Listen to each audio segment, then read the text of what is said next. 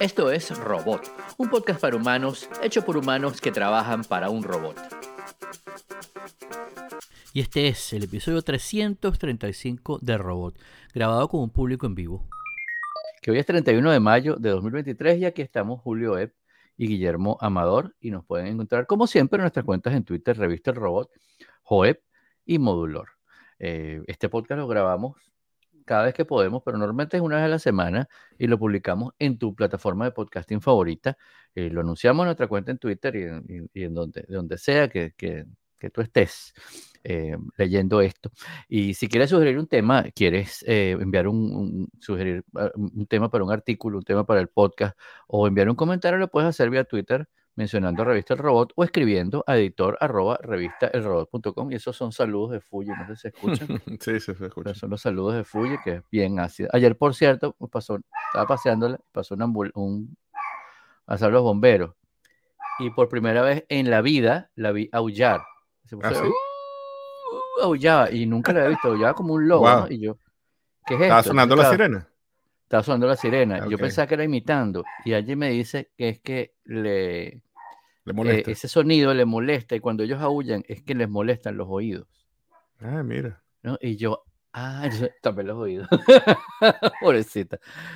tan cómico. Y eso, eso estará relacionado con los lobos y ahora me nos fuimos con una un pues rabbit no sé, pues no sé, eso es una cosa que hay que buscarlo. Pues ese rabbit hole hay que continuarlo con, el maestro Google.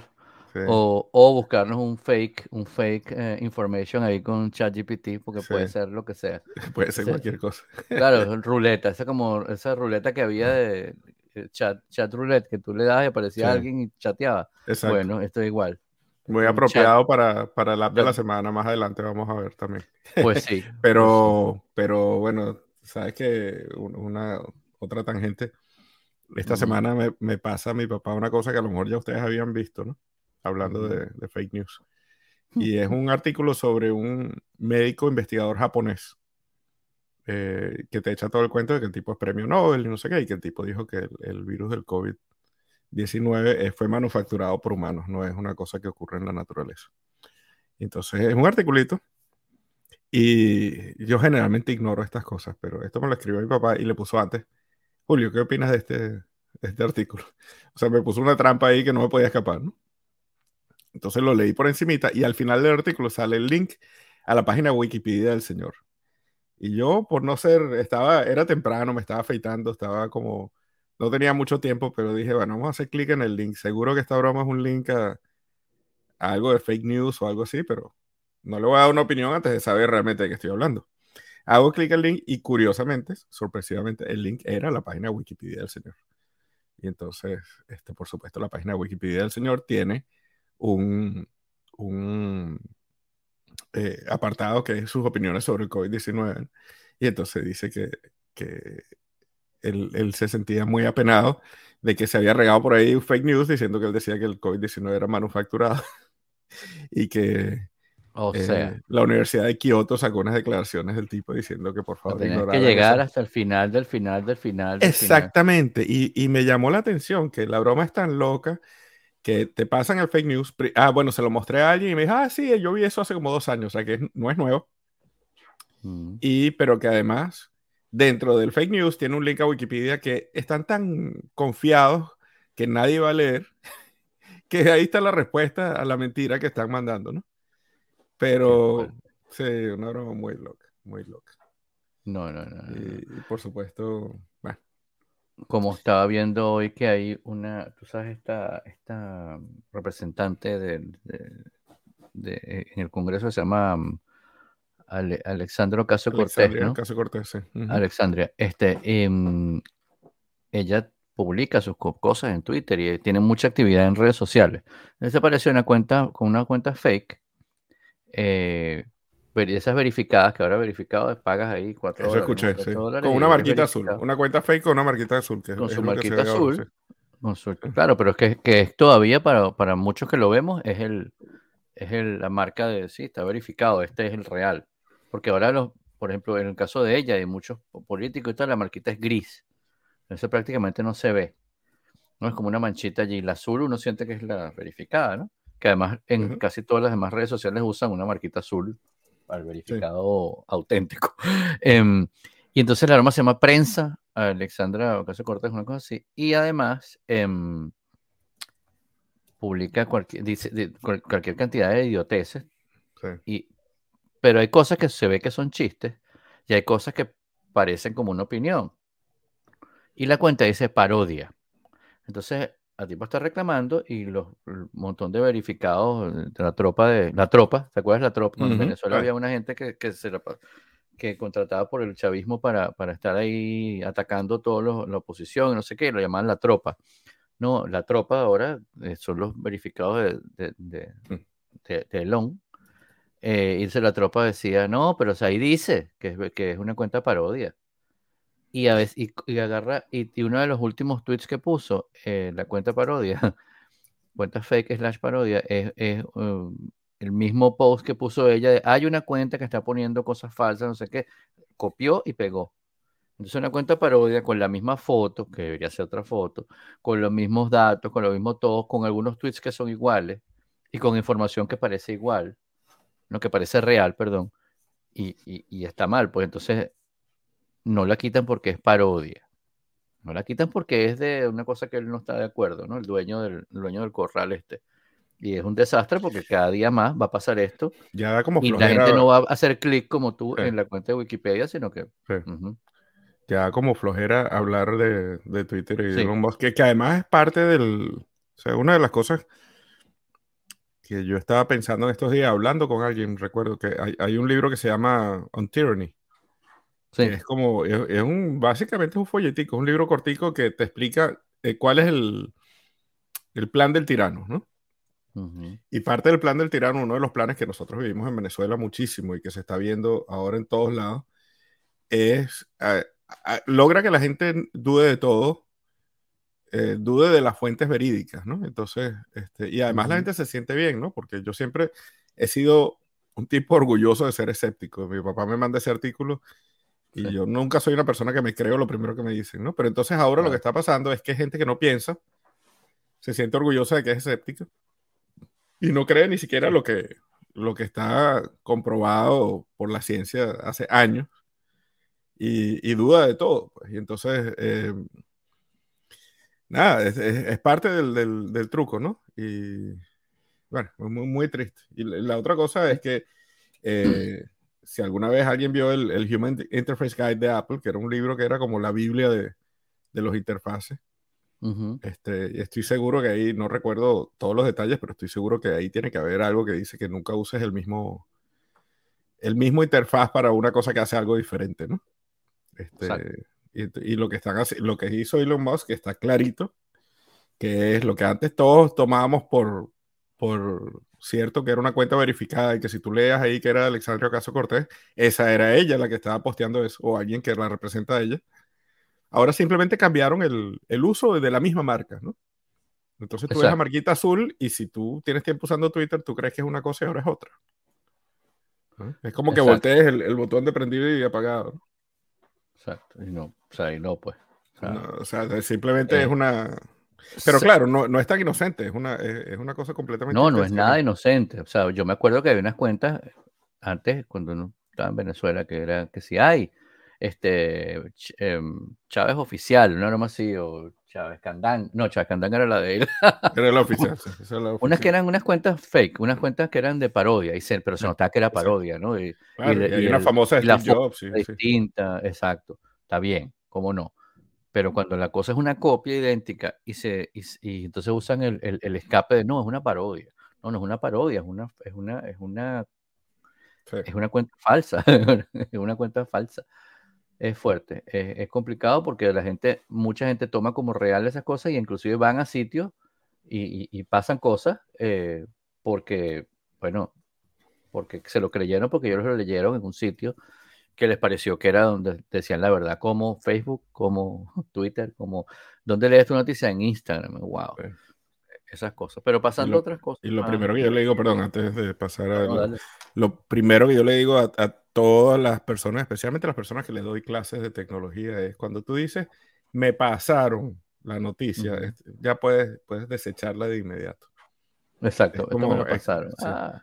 Hay, una, hay una frase de Christopher Hitchens que decía que cualquier, eh, y estoy, estoy parafraseando porque no me acuerdo exactamente, pero algo así que cualquier aserción hecha sin ninguna evidencia puede ser desechada sin evidencia. Exacto. Y él estaba hablando un poco de que él era ateo, ¿no? Pero, pero lo mismo, si, si a ti te pasa cualquier cosa que te pasa una noticia, la puedes desechar de inmediato. Si no la lees en un sitio que tenga una fuente seria. Y ahora sí, sí. pasemos un poquito de nostalgia. Y Bungie. Bungie, Que, que, fue, sigue siendo, pero fue la gran compañía de gaming, eh, los, que, lo que hicieron Halo y, y Destiny. Eh, yo recuerdo, esta fue, yo creo que la última adicción que yo tuve en gaming. Eh, adicción seria, porque hoy en día sí juego jueguitos muy, lo, lo que llamo juegos casuales, ¿no? Estaba contando hace un ratico que juego crucigrama y juego algunas cositas así, más que nada algo que pueda jugar mientras escucho un podcast o mientras espero algo, ¿no? Pero Marathon eh, era un first person shooter eh, en la Mac, que en una época ya cuando la Mac ya no era una máquina de gaming y todo el que quería jugar jugaba en, Windows, no había nada como Marathon. Marathon era, los gráficos eran muchísimo mejores y, todo era increíble en, en, Marathon, ¿no? Y yo tengo una, una anécdota de Marathon, estamos hablando de mediados de los 90. Eh, yo mi primera experiencia de, vivir con pareja, yo un día me quedé jugando Marathon y Karina se me acerca y me dice, ¿a qué hora te paraste? Y yo, ¿qué? me había quedado la noche entera jugando Marathon. Y ese día dejé de ser gamer. ese día dije, no, esto es demasiado. No me había ido a acostar por estar jugando Marathon.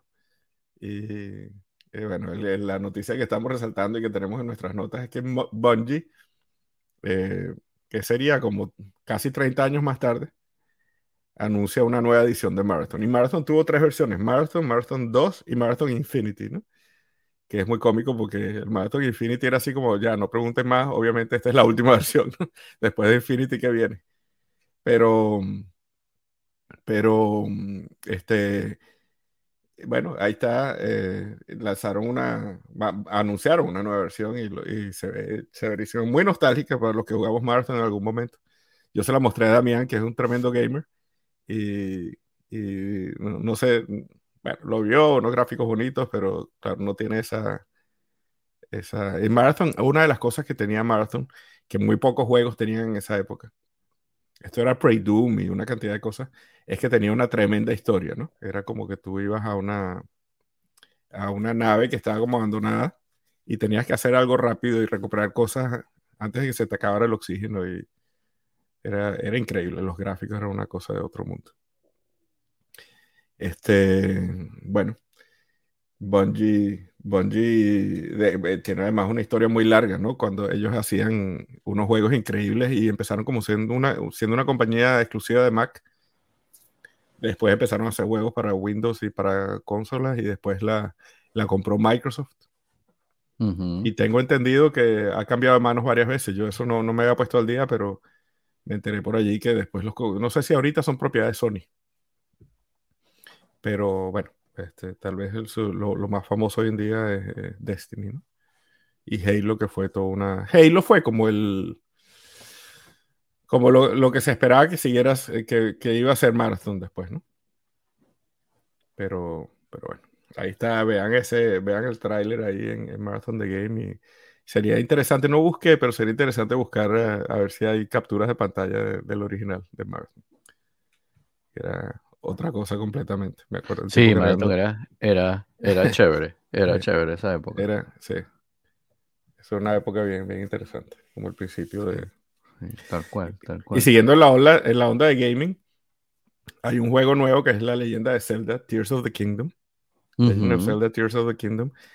Que a mí me llamó mucho la atención porque eh, muchas. Eh, he visto reviews un poco. Eh, como muy... A ver, ¿cuál sería la palabra correcta? Pero hay reviews que dicen que es el mejor juego de la historia. Este, que, que es eh, eh, el, el, anterior Zelda. eh, habían dicho que era así como el lápice de los juegos de, video, ¿no? Y que, no, que, eh, que, Nintendo era imposible que hiciera algo más allá, ¿no? Pero parece que lo hizo. Y, y, no es más allá porque tiene más cosas, ni porque tiene mejores gráficos, ni porque, sino porque hay más. Eh, el juego es todavía más expansivo, ¿no? Hay, hay, cosas como que tú puedes manufacturar tus propias armas, por ejemplo. Antes, este fue uno, un juego de esos que es eh, infinito, que no es como que tiene bordes, ¿no? Sino que tú empiezas a explorar, a explorar y puedes pasar, y lo puedes jugar de diferentes maneras. Puedes jugarlo peleando contra enemigos o puedes jugarlo como un juego tranquilo de explorar cosas y ir creando cosas. Este, y entonces ahora parece que hay tres niveles, porque algo pasó que hay, una, hay como unas islas flotantes y además hay como un submundo también, ¿no? Entonces hay tres niveles y sigue siendo un juego un poco infinito y hay, eh, o sea, dice que la gente puedes pasar dándole muchísimo, muchísimo sin, sin, descubrir todo el juego, ¿no? Y, y jugándolo de diferentes maneras. Entonces está súper interesante aquí. A mí sí, que no para. Sí, eh, eh, es, tanta la, es tanta la promoción que le han hecho últimamente que yo estaba viendo y dije, ay, me tengo que comprar un... Yo estoy a punto de comprarme un Switch solo para jugarlo. un Switch, un Nintendo Switch. Y después dije, pero si yo no tengo chance ni de jugar en el... En el yo tampoco, pero es uno de esos juegos, por lo que he leído, que te convence de comprar una, una sí se ve muy cool se ve muy cool esa esa yo lo he visto en los otros en las otras en las otras plataformas pero ese lo vi y dije wow se ve muy cool los gráficos todo además el Nintendo Switch lo puedes conectar en un televisor o en una pantalla más grande y, y, y, tiene muy buena calidad. Este juego tiene muy, muy buena muy buena calidad no este de hecho tengo tengo nosotros cuando fuimos cuando vamos a Nueva York siempre visitamos la tienda de Nintendo y en las últimas dos veces hemos comprado cosas de Zelda un hoodie de Zelda con el escudo y la cosa y tal. Nunca he sido fan de, de, la franquicia, la conozco, me parece chévere y me gusta la, la iconografía, pues, y, los key visuals. Pero, mm, pero últimamente, de verdad, ese, ese que lanzaron, el, el último, me parece que es espectacular. Sí, en, algún Momento lo, en algún momento lo probaré. ¿no? Em, Realmente a mí, a mí me, me, impresionó mucho cuando murió Robin Williams que su hija se llamaba Zelda por el, por el juego. Exacto, muy loco. Era la princesa, sí, Ajá. Eh, caray. ¿no? Este, y me encanta, ¿no? Porque es una, es, una, sí, sí, una referencia bien, bien, bien, bien geek. Sí, exacto, tal cual. Y hablando de, de cosas que cambian, eh, eh, en estos días abro HBO, que cambió ese día a, a Max, ¿no? Yo, yo, yo más HBO que se llama HBO Now, HBO Live, HBO 2, HBO no sé qué. HBO Go también. HBO Go. Y entonces había Go y había Now a la vez. Entonces uno que era móvil y otro era streaming, pero podía ser móvil también. Es una cosa como que nunca han tenido como una claridad. O sea, nadie agarró un papelito y escribió, bueno, esto es aquí, esto va para allá. Ni son como un diagrama de flujo ni nada, ¿no? Si fuese venezolana, la... compañía le hubieran cambiado el nombre de Arroz con Manco. Eh, sí, o sea, es como que ¿qué? Y entonces, la última vez se llamaba Max, digo HBO Max, y cuando abro me dice, mira, tiene que, tiene que descargar la nueva aplicación. ¿No? Ok. Yo pensaba que cuando cambiara de nombre, sencillamente la misma aplicación iba a cambiar el nombre Completamente absurdo, ¿no? Hablando de interfaz ahorita. Este, eso, eso te pasó en, ¿en dónde? En, en el Apple TV. En el Apple TV, pero te da un error. No te decía que Primero me que descargarla, sí. Primero, a ver, dependiendo, yo podía entrar. A ver, yo estaba viendo Perry Mason. si quería ver algo, me decía error. Decía error. Y no, y no te decía más nada. No. O, sea que yo estoy pensando en gente que no es tan tecnológica y que no está al día con, las novedades. Pero al día siguiente me decía eh, que, mm, ¿cómo se llama? Que descargaba la aplicación. Yo, ah, bueno, pero a ver, en el televisor de mi cuarto me decía descargar la aplicación. En el televisor de la sala, en la cuenta de alguien más que está viendo en la sala, de mi hijo, entonces, no error. Me dice, ay, mira, ¿qué pasó? Se echó a perder. Hay que cambiar la tarjeta de crédito, no sé, o sea, como que además no te dice cuál es el problema. además, cuando me, me echó cuando dice error 163, qué sé yo cuál es el error 163. ni te importa. No me interesa, o sea, no es problema mío. Lo único que te importa es que funcione. ¿Qué error?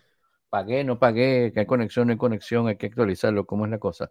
Entonces, ahora se llama Max, ¿no? Se descarga la cosa y es una total confusión porque tienes, tienes las cosas de, de, HBO, mezcladas con las cosas de Discovery, de arreglar tu casa, o sea, los, los Brothers, y tienes una, la, señora cocinando, y tienes, tienes todo mezclado. Claro, puedes ir, puedes ir por canal y por marca y por no sé qué, como que hay más cosas en el mismo sitio. Al final, cuando dice, dice, bueno, ok, chévere, está bien, tengo más cosas ahora, más o menos, pero es confuso, nadie te dice cómo, o sea, bueno, obviamente no es que va a llegar alguien buena. Somos el representante de HBO y de Discovery Networks y de Warner y le vamos a explicar, pero es un poco confuso porque tienes que descargar una aplicación que no te explican bien que tienes que descargarla, tienes un, todo mezclado, por suerte tienes, em, te conserva como tu historia en, de HBO, eso está bien, y las cosas que dejaste grabadas, que tampoco es, ay, qué horror, me borraron que había puesto para ver la serie de Donna Summer. Bueno, gran cosa, la vuelves a poner, pero se agradece que me deje. Sí, esa parte no la hicieron grabada. Pero lo loco, y dije, bueno, qué carrizo. Ya, yo, digo, bueno, debe ser que la aplicación anterior tenía muchos bugs y dijeron, mira, vamos a aprovechar y lanzamos una nueva. Ok. Pero lo que me, me parece como más loco es que entonces empiezan a promocionarla de esta manera. Dice, Max, el lugar para ver HBO. Pero bueno, entonces, ¿para qué le quitaste el nombre? Bueno, mientras la gente se acostumbra. No, no, loco, o sea, no, así no era. En todo caso, que HBO absorba todo, porque tú cuando haces una cosa de estas de rebranding, buscas cuál es la marca más fuerte, ¿no? O sea, hay varias marcas fuertes, bueno, tienen que convivir, ¿no? Este, pero yo me acuerdo que había una marca que se llamaba Cinemax, que era de HBO, que era como películas así como lo que llaman aquí B, ¿no? Que no es que son clase B, sino que son categoría B, como que bueno, cualquier cosa, ¿no? Cosa que en la noche. Cualquier... Cinemax era famoso cuando yo era chamo en los 90 porque era el sitio para ver soft porn, tarde en la noche. Eh, sí, sí, sí, total, totalmente, claro, claro. Eran películas semieróticas, ¿no? Exacto, entonces Cinemax no es la marca como más cool. No, no. Y la broma se llama Max, que se parece más a Cinemax que a HBO. Que HBO. Que, eh, eh, esto esto es una lección en branding, ¿no? Yo no soy un experto en branding, pero definitivamente este, en, todo ese paquete, la joya era, era HBO y sigue siendo. La joya es HBO. Entonces, eh, de hecho, capaz que están pensando más adelante lanzar un HBO Premium solo. Y entonces, pero es que HBO es premium. Eso es como que tú lanzas un Louis Vuitton premium, un Cartier premium, un Ferrari premium. Eso es absurdo. Es completamente absurdo. Ya tienes un producto premium en las manos. ¿Para qué vas a hacer eso? Ahora, hubiera lanzado el otro que tenía todas las cosas juntas y le ponían ese nombre de Max. Tú sabes que hay un, hay un, me estoy leyendo un libro que va a ser una de esas cosas que vamos a comentar aquí, pero no lo he terminado, por eso no lo he puesto. Se llama Psych. Y es un libro, no sé si lo mencioné, no sé por qué tengo la impresión, porque he comentado mucho el libro, pero de todas maneras es un, eh, es, un profesor de psicología eh, que trabaja, creo que en Yale o una de estas grandes universidades.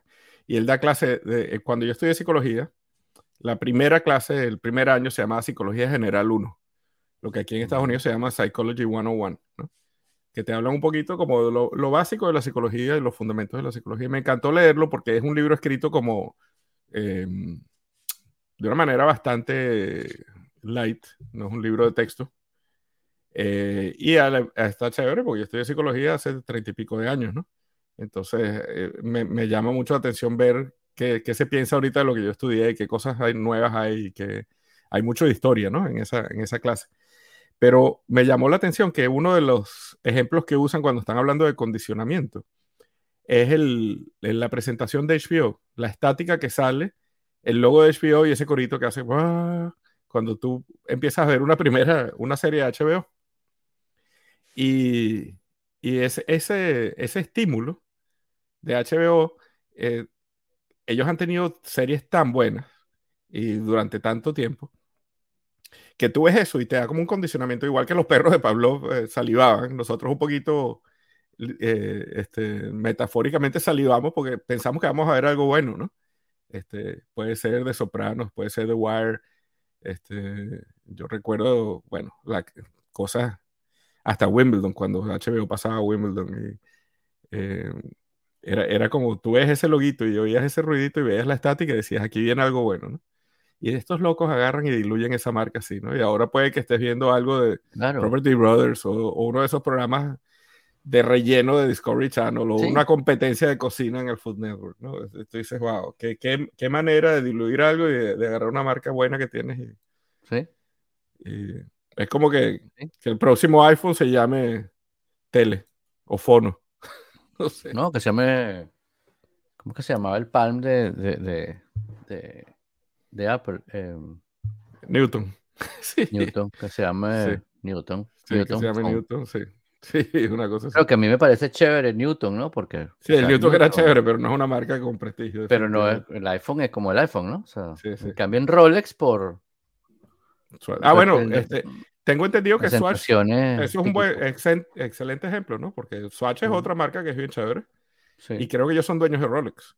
Sí, ahora son y es como, que le, es como que le cambiaron el nombre de la marca. Le los, los Rolex digan Swatch. Sí, y, y, los Swatch y, y los Rolex de ahora en adelante sean Swatch Deluxe. Exacto, Swatch Deluxe, Swatch Plus, o sea, Swatch no. Plus, sí. Swatch de oro, o sea, no. Sí, ese vale, ese vale 50 mil dólares y el, y el, que sigue costando 100 dólares es Swatch, porque ese es el dueño de la marca. Sí, lástima no puede hacer un do. Mira, ¿y cuál es el tip de la semana, doctor? El tip de la semana es que, y esto es algo, yo no sé si todos los son tan geeks como yo que tienen tantas pestañas abiertas en Safari, en iOS. Y esto funciona en macOS también, ¿no? que tú tienes un montón de pestañas abiertas. En iOS creo que el límite son 500 pestañas. Entonces llega un momento que si tú abres una pestaña más, se te cierra la, la última que abriste. Pero en, todo caso, o la, la, primera que abriste, la más vieja. A veces tú estás pasando entre pestañas y, y, sin querer le diste la X que te cierra la pestaña. Y tú dices, oye, yo quería esa pestaña, ¿no? Entonces, el símbolo más que está también en, en macOS, si tú lo pisas y lo dejas pisado, te muestra las últimas pestañas que tú has cerrado. Y entonces seleccionas una de esas y te vuelve a abrir una pestaña que cerraste. Por error o, porque, o porque la cerraste porque pensaste que habías dejado de trabajar con esa pestaña, pero, pero realmente quieres, eh, querías ver algo más allí. Eh, pisa ese simbolito más y déjalo pisado y aguantas un segundito y, ah, mira tú. y se te vuelve a abrir. Ah, bueno, te, muestra las recientemente cerradas. Probando. Que es súper, súper chévere. En macOS, en Safari también funciona, en iOS este, está allí. Y ahora que estabas hablando de chat roulette. Sí. Este, es que cómico de coincidencia que eh, el app de esta semana es un app que se llama Web Roulette. Y Web Roulette es de los creadores de Clear. Eh, no sé si te acuerdas de aquella to-do list que es muy sencillito que tú vas marcando ah, las cosas que hiciste. Y ellos también hicieron un jueguito chéverísimo que se llama Heads Up, que tú te pones el teléfono en la frente y las personas ven algo que tú tienes en la frente, por ejemplo, es como unas mímicas, ¿no? Entonces en la frente te aparece, qué sé yo, eh, Deadpool. Y entonces las personas tienen que hacerte que tú adivines lo que tú tienes en la frente. Tú no lo estás viendo porque tienes tu teléfono puesto aquí arriba, ¿no? Y entonces ellos te hacen, sin decirte la, la, película que estás tratando de adivinar, eh, tienes que, tienes que adivinar que es Deadpool, lo que sea.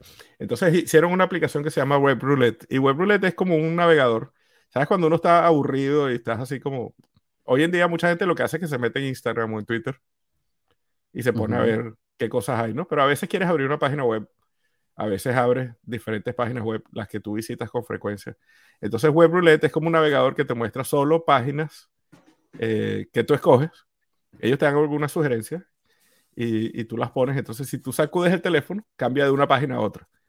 Entonces, digamos que te muestra Daring Fireball. Entonces, haces así y te muestra ESPN y haces así y te muestra The Verge. Y le vuelves a hacer así y te muestra eh, XKCD, ¿no?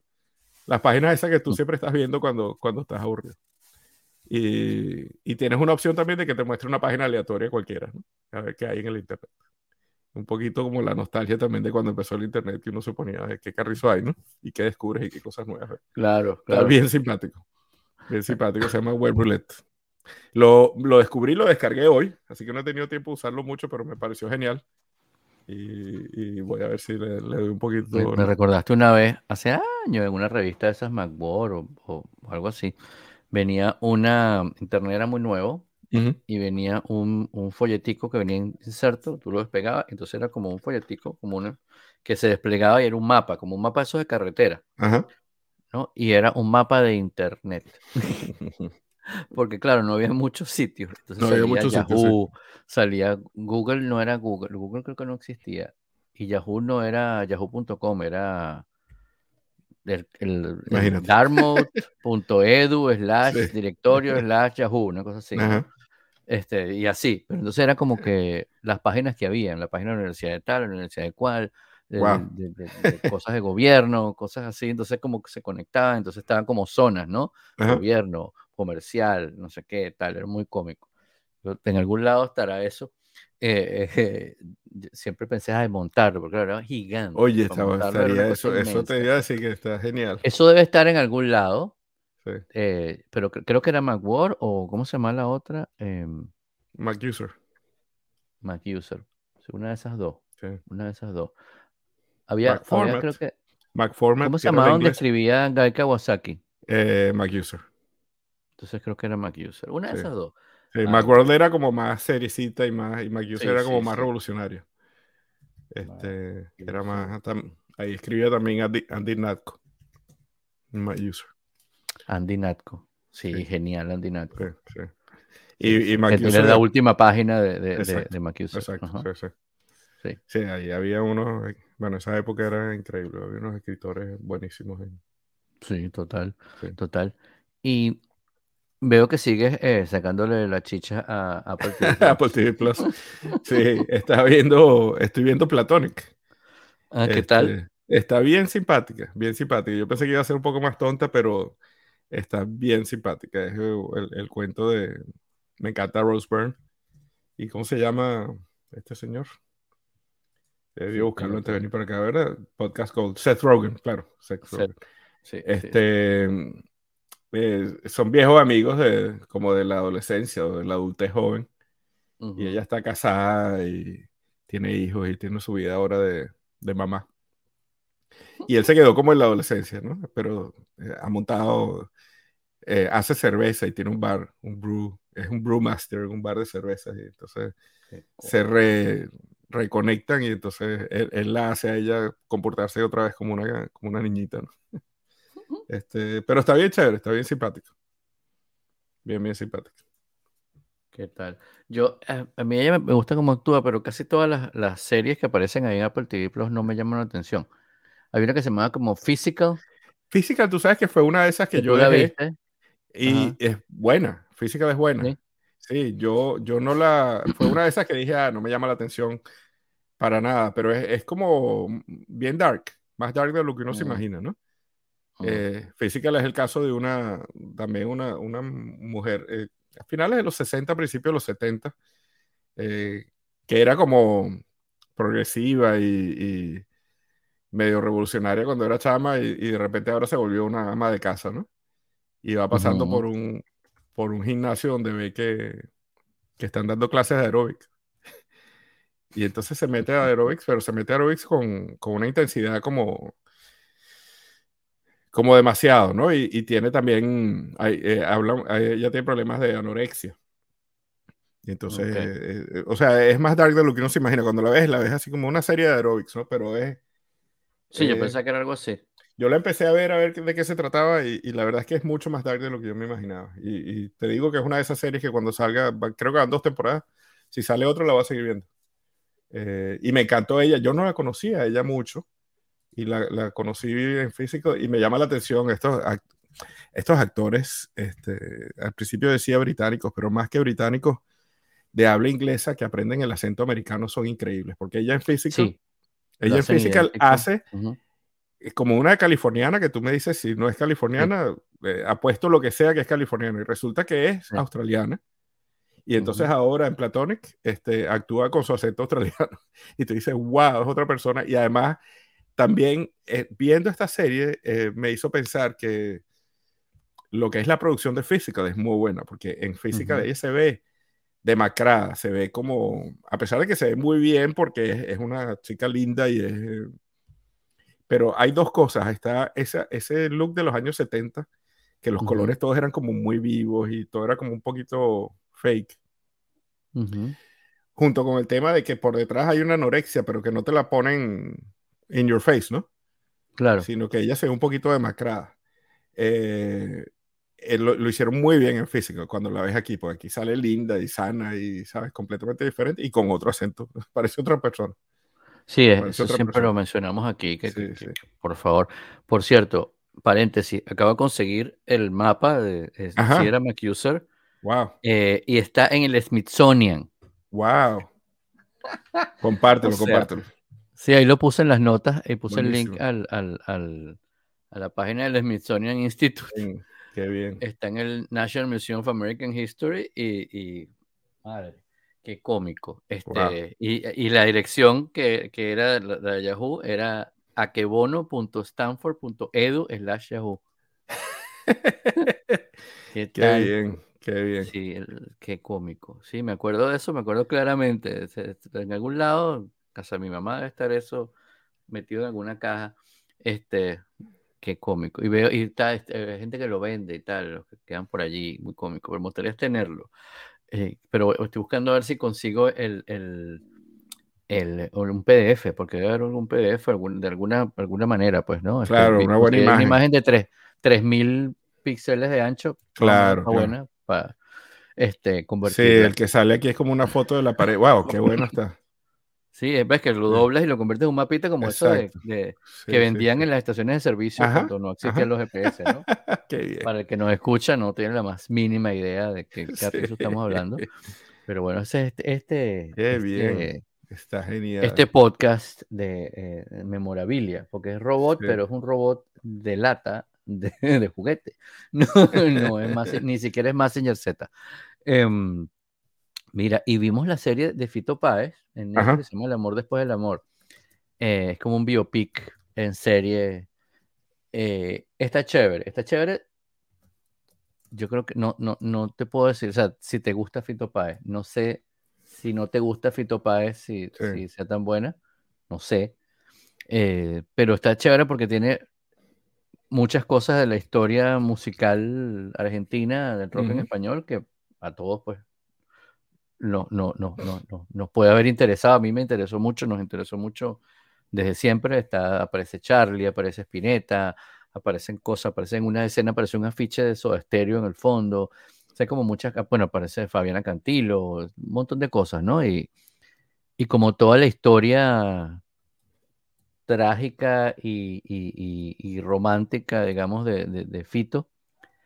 Lo, que no me, lo que no me encantó es que no, yo esperaba que fuera, que, que, son ocho episodios creo, y esperaba como que me contaran más de dónde salió esta canción o por qué pasó esto. Después de haberla visto completa, entiendo que lo que, lo que tratan es que tú mismo armes tu, tu mm. cuento de por qué, más, más, de por qué esta canción es así, de por qué, por qué el tipo, cómo el tipo llegó a donde llegó, donde está ahora y por qué es así, ¿no?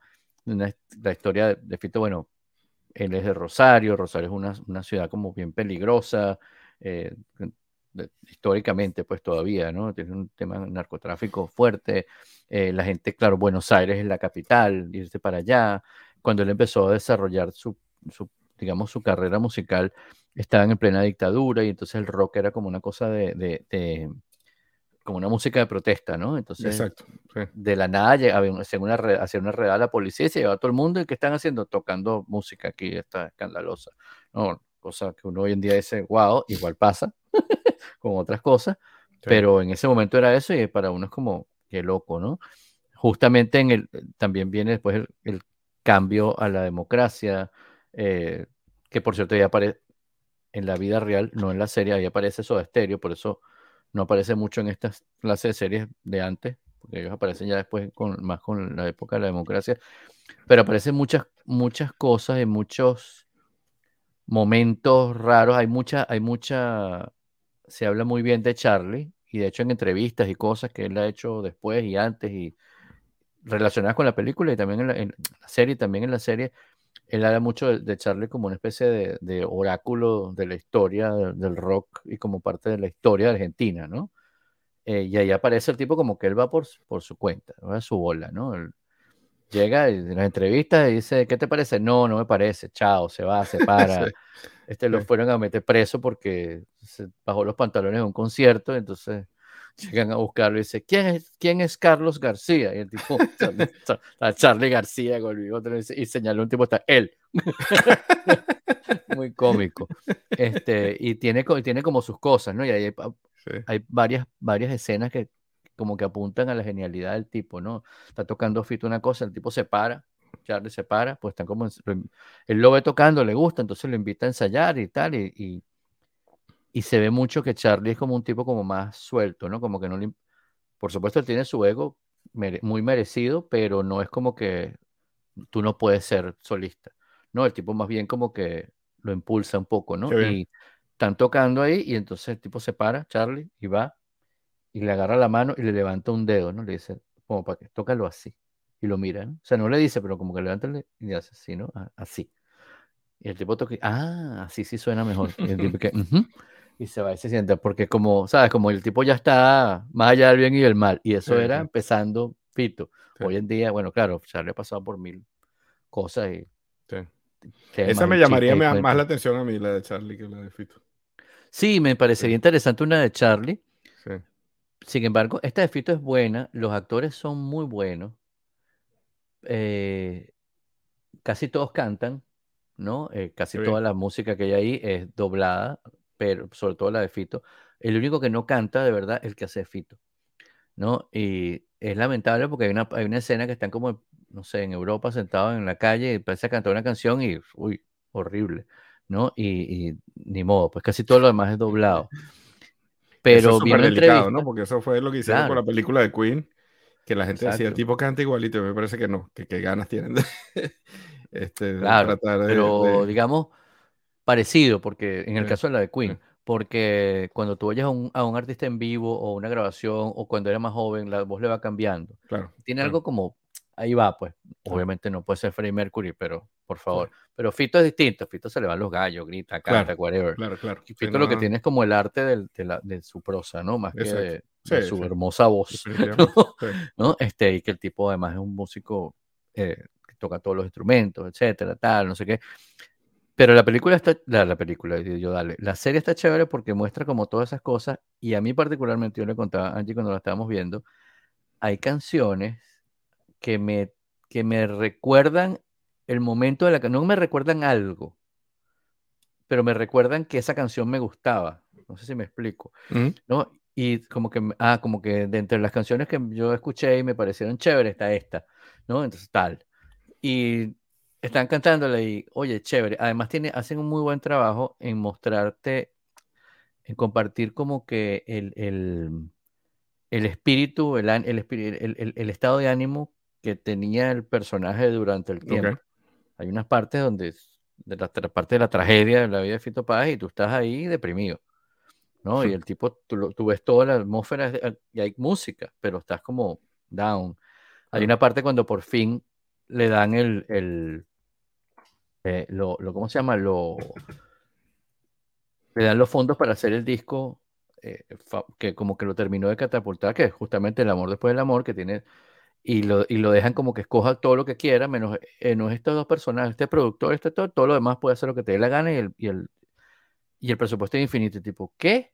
Entonces ahí inmediatamente aparece como escenas en estudio de grabación muy alegres, grabando canciones con Fabiana Cantilo, con Charlie García, con, con Spinetta, o sea, como con diferentes amigos. Hay uno de los guitarristas, que fue guitarrista de los Rodríguez, que es hermano de de una de, de, de, de la, una de las esposas que tuvo, Cecilia Roth, y sale allí. Claro, tuve que buscar en Google para ver quién es este tipo aquí, porque obviamente a veces no lo puedes reconocer. Pero entonces es más alegre, ¿no? Porque es un, es un momento como más de alegría, salen como conciertos. El, el tipo que hace de Fito Páez parece Fito Páez, joven, flaco. Uno siempre se imagina a Fito Páez como más chiquito y Fito Páez en realidad es alto. ¿no? Este, y este chamo es como una vara de puya loco, venezolanismo, alto, y tiene el pelero y la cosa y la narizote y los lentes. Está chévere, está simpática, está simpática, sobre todo, insisto, para los que nos gusta la música de, de, Fito Páez, ¿no? Ahorita que estabas mencionando, que mencionamos a Freddie Mercury, me acordé que en, en, uno de los últimos episodios, creo que el último episodio que vi de Ted Lasso, no he visto el último, este, no, no, he llorado todavía. Mm.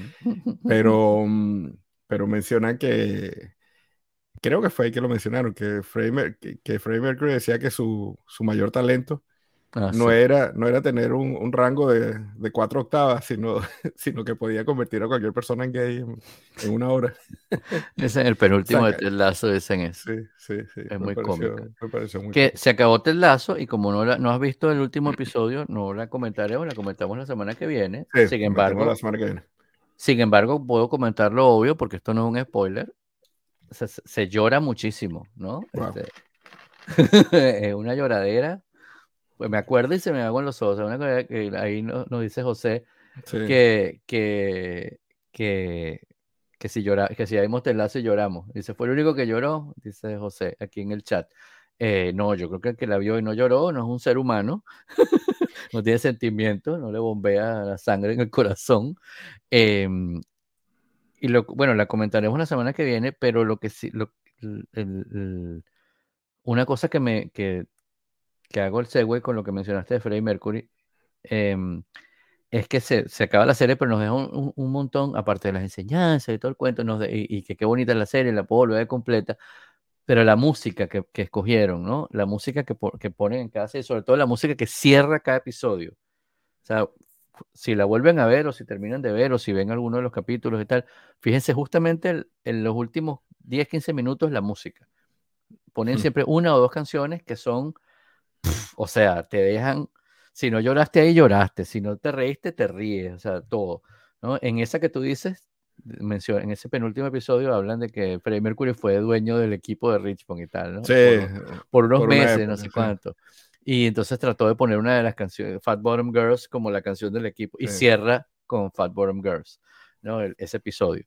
Em, Por cierto que hubo mucha referencia aquí, este, mi hijo Matías, es fanatiquísimo del Manchester City.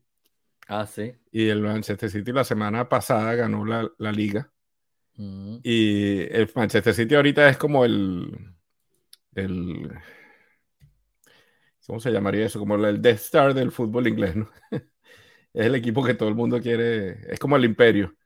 Claro, claro. Es el equipo al que todo el mundo le quiere ganar y que es el, que siempre gana. Y, hicieron, hicieron muchas referencias a, Manchester City en este último episodio. Y Manchester City. Penúltimo. El penúltimo. Sí. Último que vi yo. Eh, el Manchester City canta una canción que se llama Blue Moon.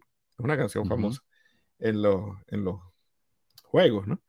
Y entonces hicieron referencias por montones. Hay una parte cuando ellos van caminando hacia el estadio en Manchester, hay una luna completamente azul, así. Este, y, y, salió Pep Guardiola, tiene un papel grande en, este episodio. Sí, sí, yo hasta, bastante y, habla. sí, yo dije, wow. unas cosas por un momento yo pensé que era CGI o que era un actor o que era porque dije, wow, que Pep Guardiola haya trabajado en Ted Lasso me llamó muchísimo la atención. Pero tuve que buscarlo y es él, definitivamente es él. sí, sí, sí, sí, es él. Sí, sí. sí este, Me llamó este mucho la atención eso. Pero me imagino que, que, Ted Lasso se ha convertido como en un hito tan importante que tener un papel en Ted Lasso hace una de esas cosas que le podrás contar a tus nietos, ¿no?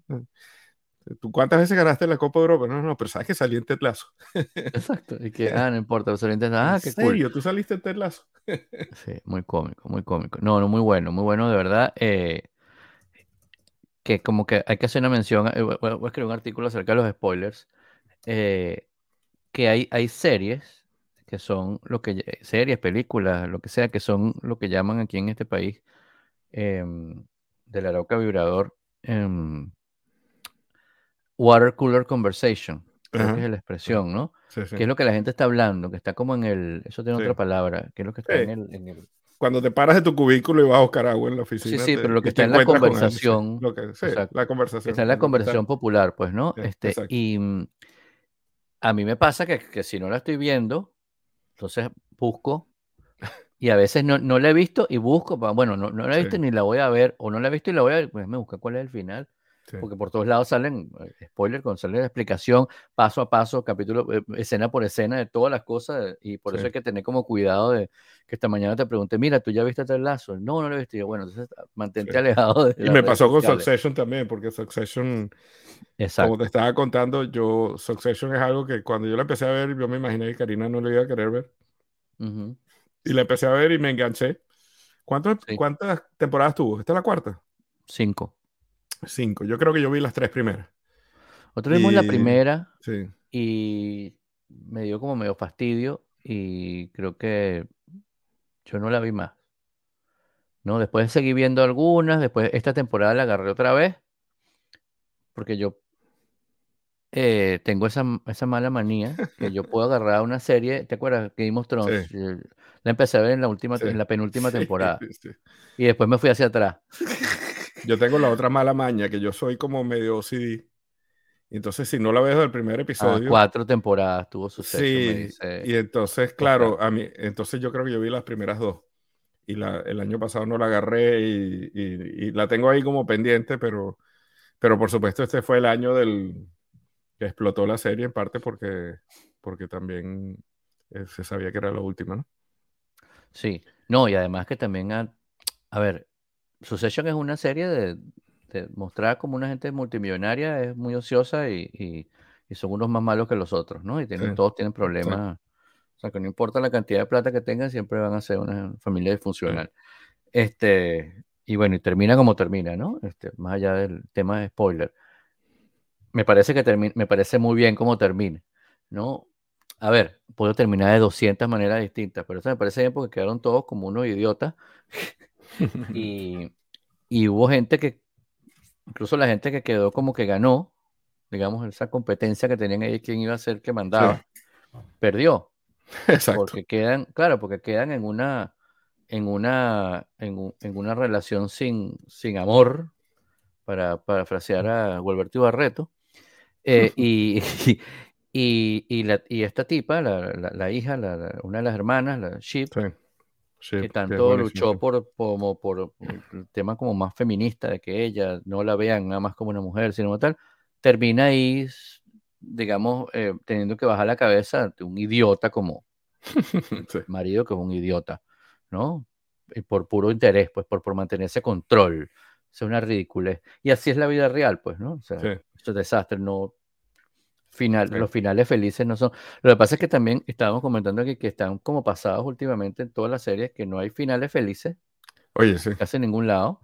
Y, y estaba comentando, yo, yo- estábamos comentando ayer en, en- en el almuerzo que, que no hay series cómicas tampoco. Ya no hay una serie cómica. Las series cómicas son más bien drama y, de- y, Sí, y- y sí, tragicomedia sí. y, y matan al protagonista. Y, o sea, ¿qué es esto?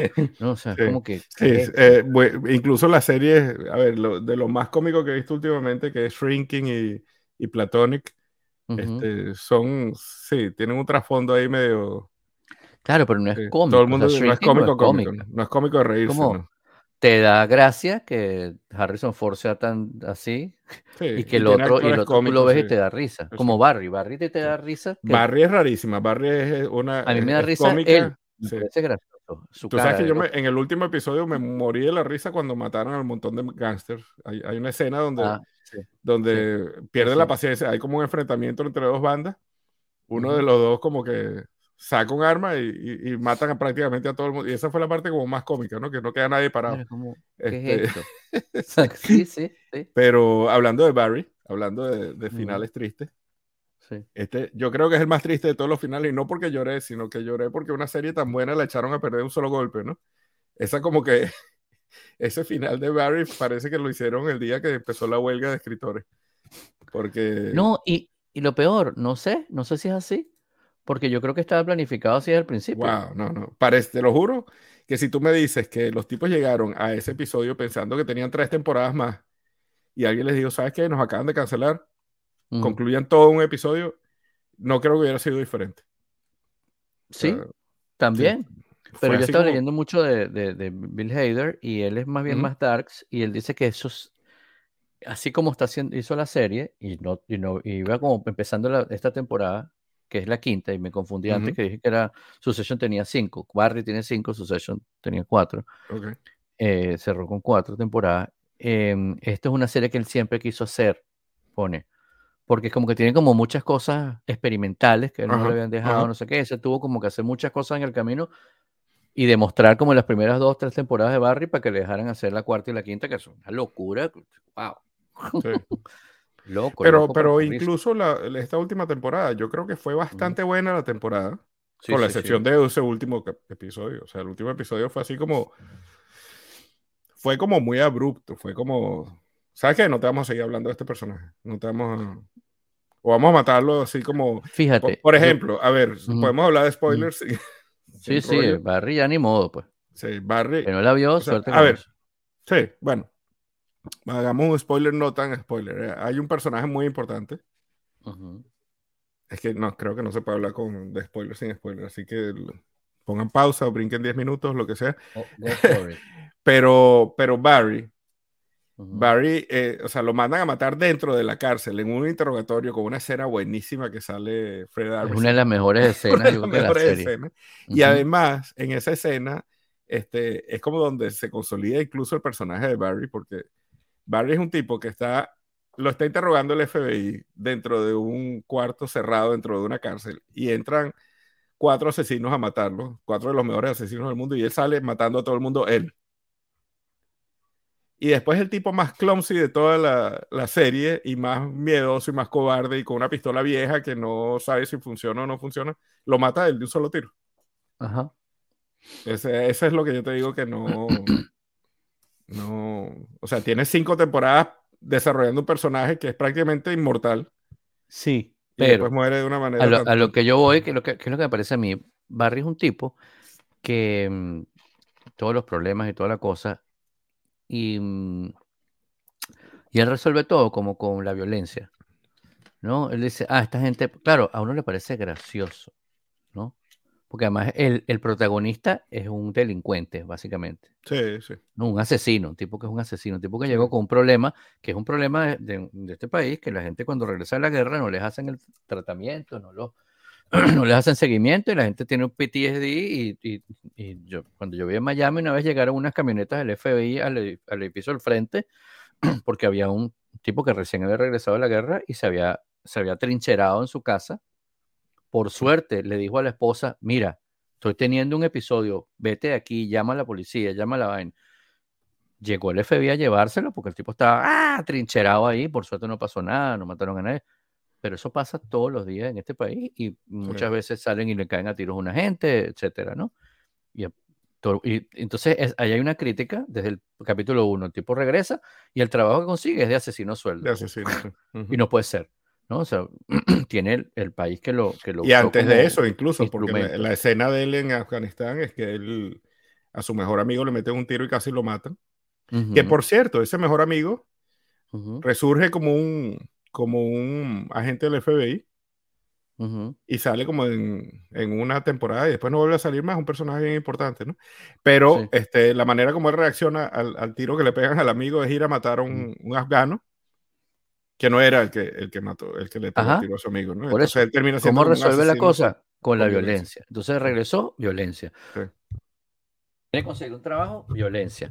Este, tiene, eh, ya se está tratando de rehabilitar, está haciendo el curso de, está, eh, claro, porque fue a matar a una gente y de repente mm, tenía que confundirse con la gente allí porque llegaron un testigo y entonces tuvo que meterse en el curso y bueno, le gustó y se quedó esa premisa es buenísima, eso es lo más simpático. bien, pues, y eso me parecía cómico. Sí, buenísimo. Me parece todavía cómico. Pero entonces, ajá, claro, cómico, no es cómico que me voy a reír, me voy a acostar a mí, qué rico. No es cómico, ajá. quedas con, quedas con una medio pesadilla ahí pendiente, ¿no? Ajá. Entonces, el tipo va, avanzando las temporadas y el tipo cada vez que tiene un problema dice, no, no voy a matar a esta gente porque no sé qué, no voy a matar a este otro. Cualquier cosa va a agarrar una pistola y mata un poco de gente. Entonces, esa no, o sea, más allá del mensaje de la sociedad, gran cosa. Esto es una cosa privada que hacen streaming y el que entra allí tiene que hacer varios clics para llegar allí. No es que está en una valla en la calle. No, no es un problema de salud pública. Ajá. Entonces, él va resolviendo eso toda su vida. Cuando por fin parece que ya, y siempre pasa, cuando por fin parece que se va a resolver todo, entonces vuelve y la, pone la torta, ¿no? Todos, en, todos, porque todos están jalando para su lado. Eh, Jim Cusino, eh, eh, Henry Winkler. sí. O sea, salvaste tu vida, ya, corre, no vuelvas, el tipo sigue aparece, sigue ah, metiendo el pecho para eso y lo matan, ¿no? Y termina fregado, mal, ¿no? Vivo pero mal. Todos ahí terminan mal. Todo es un desastre. Todo, pero Yo todo me di cuenta que la, la serie se violencia. acababa con cuando mataron a Noho Hank, porque ese personaje Ese personaje es, es lo es máximo. genial, es genial, y si no Lo está, no está la serie. Sí. Entonces, ¿cómo- entonces, ¿qué pasa? Bueno, que la manera como termina Barry, para no decirlo para el que no lo ha visto, eh, es como, eh, eh, de la, pero sí puedo decir, es de la manera más tonta, Sí. porque justamente él no se ese personaje no se merece No. terminar de otra manera. Sin embargo, termina él de la manera más tonta y después aparece en la película del tipo donde lo dejan de la manera más menos tonta. Ah, sí, ¿no? sí. El hijo como un tiene como héroe. una, sí, como y que el un hijo dice, ay, mi papá era un héroe. Y No, además el hijo no sabe mucho del papá, ¿no? Porque se lo tenía todo no, no sabe nada que porque el- el papá ni siquiera lo dejaba tiene jugar como una... Sí, ¿qué? sí. Entonces ahí hay un Se montón puede como de imaginar cualquier cosa, sí. de críticas a, a- a- temas de, del- de que lo- lo- lo- la gente que va a la guerra, la las armas, el tipo va a un Walmart, hola, armas. Y sale como una ametralladora, pistola, no sé qué. Sí, y sale caminando como si nada, sí. como si nada y la gente y pasa y además a propósito lo pasan como por todos los pasillos así como cuando uno va a Target pasa por la juguetería Sí, peluches juguetes legos no sé qué niñitos agarrando bicicleta el tipo con armas ahí sí, las armas están atrás como como la leche. Sí, como wow qué está pasando no lo ven como bueno cualquier cosa pues sí. no este en fin eh, yo creo que chévere que term- ajá porque ese era, el- ese era como el mensaje que yo creo que él quería dar no este pero bueno en fin Cualquier otra palabra es un spoiler Sí, El completo. cameo del año y definitivamente lo que yo, lo que yo le daría al Emmy por came- cameo del año es eh, Fred. Armisen como el asesino que va a matar. Fred Armisen, increíble. Además, pegando unos gritos en español. ¡Que te voy a matar, desgraciado! Sí, Le explota la mano. le explota la mano. sí. Desastre, un desastre. Ahí, bueno, y el cameo es buenísimo. Ahí sale Sí. Guillermo del Toro en ese mismo episodio. Ajá, sí. Sí, Sí, tiene unos no. cameos buenísimos, Barry. De verdad que sí. Valió la pena. Son cinco años bien, Sí, bien sí. simpáticos. Además, duraba media hora cada episodio. Estaba chévere. con los- corticos y- tenía sí. un vuelo, pum, me llevaban Barry. Sí, Bueno, señores, muchas gracias. Hoy vino un gentío para acá hoy. Sí. Y eso que nos estábamos dando pequeños. Vino Alejandro, vino Oscar, vino José, vino Hortensia. Bueno, saludos a todos y nos despedimos. Imagínate que Y Angie. Angie también está. Angie está, no participa en el chat, pero participa aquí en, en la audiencia en vivo. Yo tengo audiencia en vivo. Grabado en una audiencia en vivo.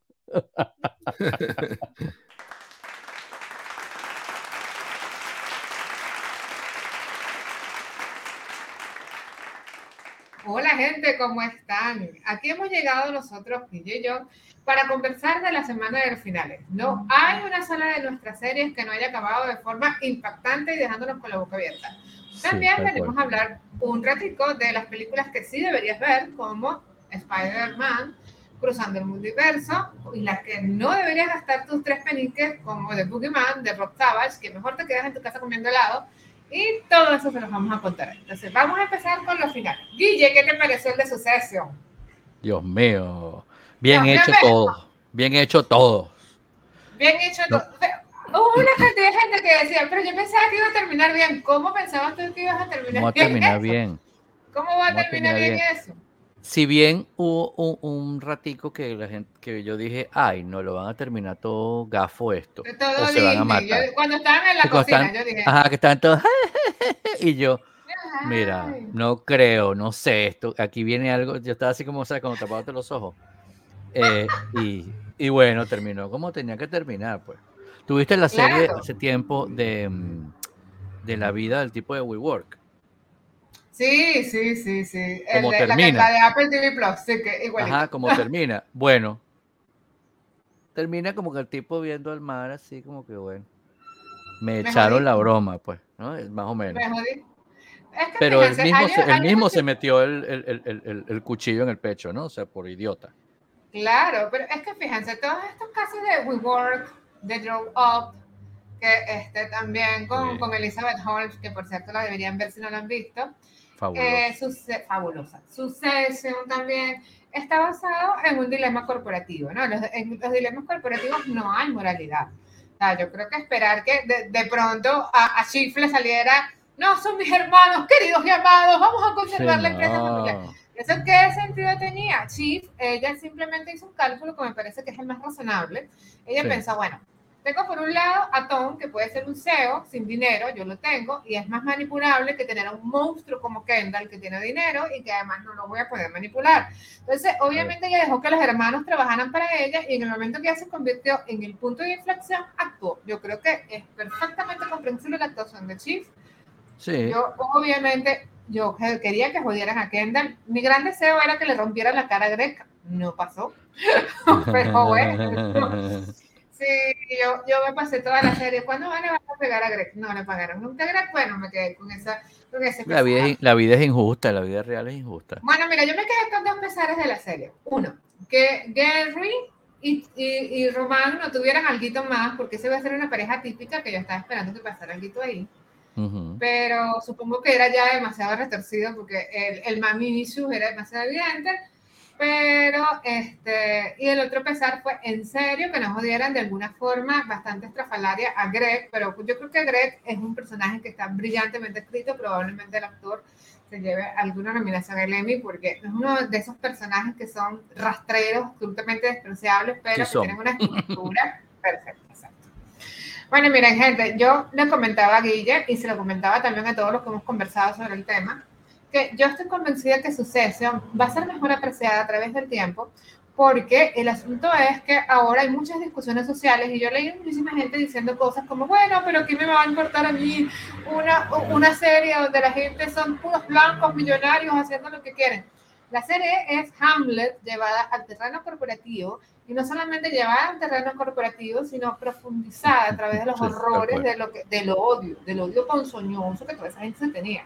Es una familia disfuncional, violenta, que yo creo que una de las cosas que a mí me parece más sorprendente de todo esto es que el Jeremy, ¿cómo que se llama él? Este, el, el showrunner, Jeremy Strong, yo creo que de alguna forma logró algo que es muy poco, muy, muy, muy complejo y lo, lo comprobamos con Games of Thrones, que es mantener el ritmo en la identidad y la esencia de la serie hasta su último capítulo. O sea, yo creo que nadie sabía que iba a pasar eso, Succession hasta ese capítulo, no solamente, no solamente en el capítulo final, sino más allá de la mitad del capítulo seguíamos sin saber si Lucas Matés iba a ganar, qué iba a ocurrir ahí, hasta que finalmente ocurrió. Entonces, tenemos que la serie concluyó de manera brillante, inteligentísima, y yo creo que, bueno, Eso bueno yo, yo, es que yo creo que no voy a terminar. ¿De qué otra forma iba a terminar, gente? De verdad. O sea, que ir, los tres hermanos juntos por la vida, rindiendo el homenaje a Roy. Que, no, no, no, O sea, eso, eso, es otra serie. sí. Además, que yo creo que si no la vendían, Western Roico ya está metido en tremendo lío porque montaron un, un, candidato presidencial sin pruebas suficientes. Ya ustedes vieron en el, en el penúltimo capítulo, había algún una buena cantidad de gente en la calle protestando, lo que quiere decir que ellos instauraron un poder artificial a través de proyecciones, lo que quiere decir es que probablemente Lucas se quede con una empresa que vaya a atravesar una turbulencia. Eso me gustaría verlo, pero eso no es para esta serie. Entonces yo creo que el final de Suceso tiene cinco estrellas porque además es brillante, inteligente y con ese cierre de Kendall mirando a la nada, con Colin a su lado, que recuerda tanto el primer capítulo de la serie, donde Colin estaba con Logan y Logan le dijo, esta empresa no va a terminar en manos de nadie porque ninguno de ellos tiene la fortaleza para sostener a Wayne Star Entonces, bueno, cinco puntos para sucesión. Ahora, gente, la que Guillermo y yo amamos, porque yo creo que el que no la ama no quiere a su mamá, es Tetlazo. Claro, por favor. Que no ame Tetlazo no quiere a su mamá. Entiéndanlo, entiéndanlo. Por favor, no, no, no. Ese capítulo 12 que yo esperaba, a mí me decepcionó un poco el 11 porque sentí que era muy apresurado el arco de redención de Nate, o sea, ok, yo puedo entender que Nate mereció una segunda oportunidad, pero que de repente saliera el equipo y le, y, bueno, ¿y cuándo vuelve? Yo dije, pero ¿qué es esto? sí, eso fue un poco raro. Eso fue un poco como. Un poco raro, ¿Cómo que llaman eso? Deus ex machina. O sea, como que. ¿qué? Ese es un Deus ex machina. O sea, fue un Deus ex machina y, y no solamente fue que todos nos quedamos como. Ah, sino que además, además de quedarnos diciendo, ah, nos quedamos diciendo, ¿por qué? Porque fíjense, yo sí creo, yo soy de la gente que cree que convertir a Nate en un villano tan terrible como cuando comenzó la segunda temporada, cuando terminó la segunda temporada y, y, comenzó la tercera fue un error argumental. O sea, tú no puedes crear un personaje completamente irredimible y después buscarle, pasarte los 12 capítulos dándole matices para poder redimir lo que fue lo que pasó acá. Sí. Obviamente, este, todo el equipo, el, el, el, salón de guionistas eh, son tan brillantes que lograron hacerlo el día que eh, yo perdoné, o sea, yo creo que a mí me, me, costó demasiado perdonar a Nate, yo creo que lo perdoné, fue el día en que lo vi tocando violín y este, básicamente entendí sus motivaciones, yo perdoné a Nate cuando Bird lo, lo abrazó, yo dije, bueno, ok, ya está, perdoné. Claro, y Bird fue y le dijo, bueno, ajá, si Bert lo abrazó, yo lo puedo entender. Pero, dije, bueno. lo, perdonamos con esa misma cara de, de Bert, como, bueno, mira, ¿sabes sí, qué? yo también, yo, yo, dije, uh -huh, que ya está. Uh -huh. No me queda otra, es que, no, yo dije, mmm. pero bueno, entonces, fíjense, gente, hay algo precioso de Ted Lasso que yo creo que es algo que debe ser recuperado y es algo que la serie marcó. La serie, a diferencia de la Casa del Dragón, de Sucesión, de todas las, cualquier otra serie, es una feel good serie. Es una serie destinada Exacto. al bien, es una serie destinada sí. a la belleza, sí. es una serie destinada a la exploración de la generosidad y la bondad y la esperanza. Yo creo que yo, antes que el, que el antidepresivo, Ted Lasso era el momento donde no, nosotros, buenos sentimientos sí. sí. En la casa, yo lo puse varias veces por Twitter y por dos lados, se lo todo el mundo. En la casa aquí, nosotros, Tedrazo antidepresivo y limpieza de lagrimales semanal. O sea, tal, lloraba, pero y de hecho en la última lloré, me reí y lo hice como con, que te estaba contando creo que el otro día, como cuando, como cuando sabes que, que, te estás despidiendo de, de, de algo, ¿no? Sí, no, eso que dijo. Y no te vas a reír más con el, como que, bueno. Te estás riendo hasta las tripas. DJ dijo esa frase, esa frase me pareció de camiseta, me estoy riendo hasta las tripas. Yo creo que fue una de las cosas más bonitas que nos regaló la serie, porque al final sí. es comedia. Sí, Por ejemplo, yo, yo, no sé cuál fue tu capítulo de esta temporada, DJ, el mío fue el 6. O sea, yo siento que ese viaje a Ámsterdam nos cambió El de Ámsterdam, no, fue maravilloso. Los tetlacitos, yo, nosotros no los llamamos Todo. los tetlacitos, o sea, fue sí. maravilloso. Ese romance sí. platónico de, de Rebeca con, con, este señor Calvito fue lo máximo. Yo amé ese capítulo. Ver a Roy con Jimmy, este, con Jamie en bicicleta. Y al final en el, eh, cantando en el autobús, o sea, eso fue oh, muy... Es que todo es hermoso. Todo. Y bueno, del capítulo final rescato todo. O sea, del capítulo final rescato el abrazo claro. entre Ted y Nate, que realmente yo creo que una de las cosas que yo más aprecio, fíjense, una cosa, gente, que yo aprecio de Ted Lasso es la buena escritura y su arco narrativo. Ted Lasso nunca llegó a decir una sola palabra en contra de Nate Chili, nunca. Uh -huh, uh -huh. Ni la menor queja ni la menor palabra. Cuando él, al capítulo 12, abrazó a Nate, no solamente fue perdón, sino que fue la conclusión de esa bondad absoluta de Ted que jamás dijo una mala palabra sobre una persona que le había ocasionado un daño gigantesco como revelar un ataque de pánico sí. público. Sí, sí, sí. Por sí. supuesto, mi amadísimo periodista. Ajá. Ah, bueno, el periodista que pasó de ser como medio malo al más pana. Mi bello, mi bello, mi bello. Maravilloso. No, y, to mi, y, y todos los mensajes de este, de, en general de las tres temporadas, pero esta temporada hubo mensajes para todo el mundo.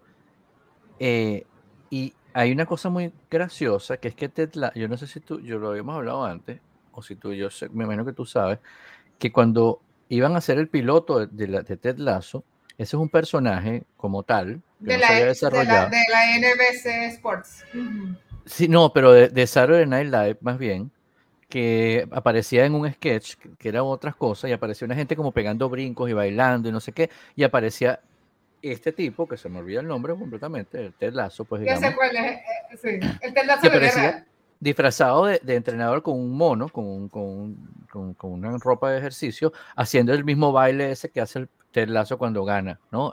El primer episodio y en el último. Pero es un personaje que era muy vocal y muy, muy no grosero, pero muy, ¡ah! No sé qué, ¿no? Este, como más, más, más, más bien no hacia la bondad, ¿no? Y eh, el protagonista, que es el creador de la serie, además, y, uno de los escritores, dice que eh, cuando estaban haciendo eso apareció Trump, ¿no? Y él dijo, wow, esto es horrible, o sea, esta una persona sí es horrible. Y él decidió cambiar completamente el sentido a todo lo contrario. ¿No? Porque además le habían dicho, le habían dicho, mira, el personaje está como muy, es muy fuerte, es muy vocal, es muy malandro, ¿no? Y el tipo, no, se fue, fue con la mala cosa, apareció Trump y el tipo dijo, "Ah, esto es lo que la gente está viendo, entonces lo voy a cambiar. Y lo cambió completamente a un tipo súper bueno, súper buena onda, como eso, vía Goldfish, ¿sabes? Eh, olvídate de eso, dale para adelante, no sé qué, todo lo bueno, todo believe, todo este cuento. Y bueno, y pegó lo que pegó, y se hizo lo que se hizo. En la segunda temporada hablaron del- del- del- de los problemas de salud mental, en esta como que cerraron todo. A mí la única cosa, y, y- y bueno, genial, ¿no? Que pasa, así pasa la vida, ¿no? Por casualidades y descubres la penicilina. Pero lo que me, una cosa que me pareció loca, y te quería preguntar si tú lo viste también, es que la última, última, última escena, porque no hemos dado mayores spoilers como tal, pero hay un- la última, última escena que el tipo está entrenando a los, a los A chamos. los niñitos. Ajá. Y entonces, como que le enfocan la cara y hay como una vibración. Como que. trrr, trrr. Yo no sé si es que le estaba dando un ataque de pánico. Yo no sé si es que se estaba. Eh, Yo yo pensaba que iba a pasar algo. Yo sí pensé que le había dado un ataque de pánico porque, fíjate, hay un tema con Ted Lasso que yo creo que es lo que hace que lo quemamos tanto, que es muy Mm. humano. Sí. O sea, Ted. Lasso no es un personaje perfecto. A Ted Lasso le dan Sí. ataques de pánico, Ted Lasso llora, Ted Lasso se enfurece la única sola vez que lo vi fúrico. Y yo sí pensé que le había dado un ataque de pánico porque de alguna forma, o sea, él mismo se lo dijo a Beryl en el avión. Esto Ujú. Mira, si ustedes están escuchándonos, ya tienen que calarse los spoilers. Mira, Ah, no, este, claro. o sea, claro, fíjense, la parte donde él está en el avión que está conversando con Bill, cuando él le dice, estamos haciendo bien. O sea, nos estamos, nos estamos yendo, dejando a toda esta gente que amamos tanto, después de haber llegado a este triunfo, y Bill se quita los lentes y le dice, yo me quiero quedar. Yo siento que de alguna forma eh, hay una fisura en la vida de Ted. Yo creo que Ted no quedó feliz. Ted hizo lo que correspondía en todo caso y lo que él sabía era inevitable y iba a ocurrir. Yo creo que en el tiempo que su hijo lo necesite, él va a ser papá. Pero yo creo que en un futuro, y yo creo que esa prr, prr, vibración del final, que la, la- incluso lo comenté en mi crítica, sí, yo creo que anuncia que Ted Lasso no está feliz donde está, pero que probablemente esperen muchas buenas cosas por él, porque bueno, te amamos, Ted, esperamos que, que pase. Esperamos que vuelvas. Oye, pero ¿viste lo que puso Sam en su cuenta? El, bueno, el, el- el que maneja la cuenta de Sam Oyaza en, en Twitter. Eh, No. Puso que puso una fecha. Ujú. Puso 25 de diciembre del 2025. Mm. Este, ok, todos nos volvimos locos. Yo dije, yo se lo dije a la cuenta, se lo dije, explícame. explícame Debe ser un amor de Dios". spin-off, porque han hablado de varios spin- de que se pueden, que pudieran lanzarse algunos spin-off. Yo creo que Sam merece un spin-off. Yo amo a Sam. O sea, yo te- lo tengo que confesar aquí en el aire. Yo, mi personaje favorito tan amado es Sam. El Mm. papá de Sam es lo máximo. El restaurante Ah, sí. Hola es lo máximo. Mi otro personaje favorito, obviamente, es Rebeca. Rebeca es una diosa. Rebeca es lo máximo. Rebeca es increíble. O sea, Rebeca es, yo no sé, mira. el que se- ella se había retirado para cuidar a su hija y no sé qué y tal. Y la llamaron para esto y ahora la tipa está en toda cosa, anima todos los eventos en, en- Pero es que ella es increíble. Eres increíble. Ella canta, actúa, o sea, una maravilla. Rebeca Widan, si alguna vez me, me, me- alguna vez me escuchas, te amo, yo te adoro, tú eres mi ídola. No, bueno, gente, para los que no lo saben, porque siempre se prendo a alguien cuando me escuché diciéndolo, ella es la, este, la señora esta que decía, shame, shame, shame, get some Trump. Cada vez que lo digo, mi mamá no me se lo podía creer, mi mamá me dijo, no ser, la Septunela. Yo sí, Septunela era Rebeca, muéranse de angustia. Entonces, ¿qué más? Otra cosa que se nos terminó esta semana para impresión total fue Barry. Barry Qué se nos fue. Barry. Barry se nos fue y Barry se nos fue con unos mensajes que a mí me dejaron patitita. Dígame la parte donde este hombre entró a comprar armas en un supermercado y le pasó Claro. por el lado de las niñitas cargado de armas. La ¿Qué crítica normal, yo está, la estaba hablando ahorita con Julio, que tipo dice armas, y después pasa por todos los, aquí los Target, en los Target, en los Walmart, hay todo, ¿no? este, como si un farmatodo, pero con todo, con todo, todo, todo, todo. Y entonces tú- Todo lo que debe ser. y hay unos que venden armas, en California no, pero en otros estados sí. Y tú pasas, o sea, tú, tú, tú compras, tú pasas por la farmacia y cruzas por los peluches, por decir, o tú vas y compras comida y pasas por ropa, o sea, está todo, ¿no? Eso lo cómico ahí es que el tipo, armas. Ese pocotón de rifles, broma, bromas automáticas, pistolas, y pasa por los peluches, pasa por los legos, y la gente no lo ve como, ay, un loco, sino como Eso, la gente bueno, no lo ve. O sea, señor no, que va con sus armas, pues. Yo creo que el gran mensaje de Barry es la normalización de la violencia, ¿no? Sí, Porque sí. eh, fíjense que esta escena final de su niñito viendo la película de Barry, Sí. tienen que ver la serie para poder entender esta referencia. Viendo la película de Barry, el niñito está emocionado porque su papá es un héroe, a pesar Claro, de como que así lo sabe pintan, que es pues, un hombre. ¿no? Pero es, un, es, es violento, es un hombre un, violento. es un loco, es un tipo es un pero que loco, también- que también lo, lo, lo está hablando, él viene de una, de una, de un problema estructural de esta sociedad. El tipo lo mandan a la guerra y después que entrega todo ahí y se, y se, y se traumatiza, cuando regresa lo dejan, lo dejan, bueno, resuelve, resuelve tu vida, ve a ver qué hace. No, no hay un tratamiento de verdad, no hay un que seguimiento para los Unidos- veteranos. Ujú. Sí. Estados No, en Estados Unidos, en todos lados, pero aquí especialmente. Aquí especialmente, es- o sea, aquí no, en Estados Unidos, en Venezuela ah, no hablemos de eso, pero fíjense, en Estados Unidos ocurre algo que es que es el sobreentrenamiento. Hay un libro que se llama Beyond the Core, que es de el simpatizante, el que escribió el simpatizante, el ganador del Pulitzer, Wanda Ujú. Entonces, este, él comentaba que hay un problema con los veteranos, que es que es el sobreentrenamiento, entonces estas personas sobreentrenadas y sobreestimuladas salen a la calle. Fíjense, en una forma muy terrible y muy cliché, pero me pareció interesante ese puntico. Eso se tocó también en la película Mother de Nicky Caro, donde este, Jennifer López hace justamente de una veterana. De, la película es Ujú. terriblemente mala, fastidiosa, todo lo que ustedes Malísima. quieran, pero ese punto, Yo, ese nada más con los cortos ya dije no. No, pero ese punto me llamó la atención. Fíjate, ella era una francotiradora y ella dijo en uno de los diálogos, ella dice, con todo lo que he hecho aquí, yo voy a salir de aquí a un supermercado. Y yo dije, ok, esta mujer ultra preparada, la inversión de tiempo, la inversión de recursos, la inversión de entrenamiento y va a irse, chao, chao, chao contigo. Pero entonces, a mí me, quedó, me dejó eso pensando porque es el mismo, es lo mismo que pasó con Barry. Barry estaba sobreentrenado, sobreestimulado, y de pronto, bueno, a nada, vete. Suerte, porque no, lo- no piensan en qué va a hacer después esa gente. No piensan Eh, ni siquiera en su salud, o sea, como, como ser humano, como ser productivo para la sociedad o improductivo, de dónde va a vivir, eso no pasa nada. Y hay inversiones grandes, pero se van por los lados y se va todo el lobby de armas y de cosas así por el estilo. Claro, pero esa fíjate- plata la usen para que la gente tenga un psiquiatra, pues. Pero es que fíjate una cosa grave, Guille. eh, tanto Barry como The Mother, que no es el mejor ejemplo porque es una película bachiche, pero de Sí. bachiche, bueno, me siento como el fantasma del cuartico, diciendo palabras que no utiliza. no, pero hablando en serio, este, a mí me parece que esta película toca ese punto y es un punto interesante. Porque fíjense en algo, gente. La inversión de recursos que se hace en un soldado, y no digamos en 10.000, es enorme.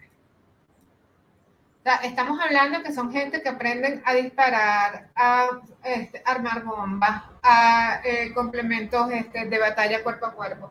Y luego los dejas y esa gente de qué va a vivir. O se mete a vigilante o se mete a policía. O sea, hay un tema sobre ese espacio de que ocurre con la, la, orga- la reorganización militar. Y no es nada más en Estados Unidos, en casi todos los países pasa. Venezuela es un desorden, no lo cuenten ahí, pero bueno.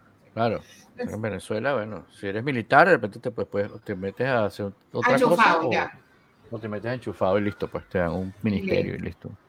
Bueno, a nosotros también nos gustó mucho el final de Barry. A mí me pareció que fue un final. A mí me parece bastante- que a mí me parece que fue el final, final apropiado, o sea, el que ayer ¿Qué más iban a pues, hacer? no Claro, había y- sombrerazo, y- o sea, Aparte que Barry era un psicópata. Claro, aparte que Barry era un psicópata. O sea, vamos a estar Sí, clarísimos, claro. Barry era un psicópata. y- y- y ya lo dije hace un ratico, todo lo, todo lo resolvía con la violencia. O sea, eh, Y no vamos a solamente matarlo. lo- lo mato, Va- eh, lo. Bueno, cuando salió, los que vieron el penúltimo capítulo, ¿se acuerdan cuando hicieron una búsqueda de su nombre que salió que fulano de tal, estaba haciendo tal? No aquí no voy a dar spoiler porque a lo mejor yo Sí. creo que como se terminó con su sesión, hay mucha gente que no lo ha visto. Exacto. Entonces, este, cuando buscó su nombre, lo primero que dijo fue, lo voy a matar. O sea, hay una cuestión sobre la violencia de, de Barry. Barry no, sí, exacto, Barry, Barry, no tiene conexión con otro, con otro comportamiento que no sea violento y la serie no podía terminar de otra forma, sino con un enfrentamiento violento y una muerte. Pero nos gustó, nos gustó Bill Hader. Sí, sí, una cosa loca, pues, pero está bien, pues. Bueno, yo también amé la serie por loca. Pues, yo, no esperaba un final feliz allí, o sea. No, no, yo ninguna, o sea, la única que tuvo un final feliz fue la maravillosa señora Maisel. Este, ah, bueno, se las dejo para que la vean porque eh, la acaban de subir y yo sé que este, mucha gente, además Prime es así como que la, la, plataforma más popular de la Tierra. Pero bueno, cuando la vean, coméntenme por todas las redes porque de verdad fue un final muy lindo y quizás en el futuro le dediquemos a los finales muy lindos como el de Ted Lasso, la señora Maisel por este lado.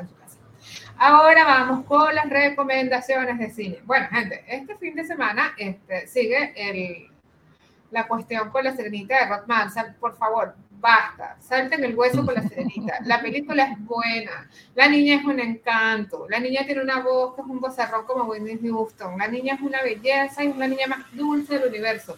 La película es buena, les duela o no les duele la pelirroja y lo que ustedes quieran, la niña es una belleza, la película es buena. Ya está, basta. no es verdad, basta. ya es suficiente. Ahora, la que no recomendamos en este hogar es The Boogeyman de Rod The Boogeyman de Rod Sabbath es la enésima adaptación de un cuento de Stephen King, esta vez de El Coco, que apareció en El Umbral de la Noche, publicado en 1978. Y lo extraño es que este cuento es una sola conversación, o sea que yo cuando vi, yo dije, bueno, pero ¿qué iban a hacer?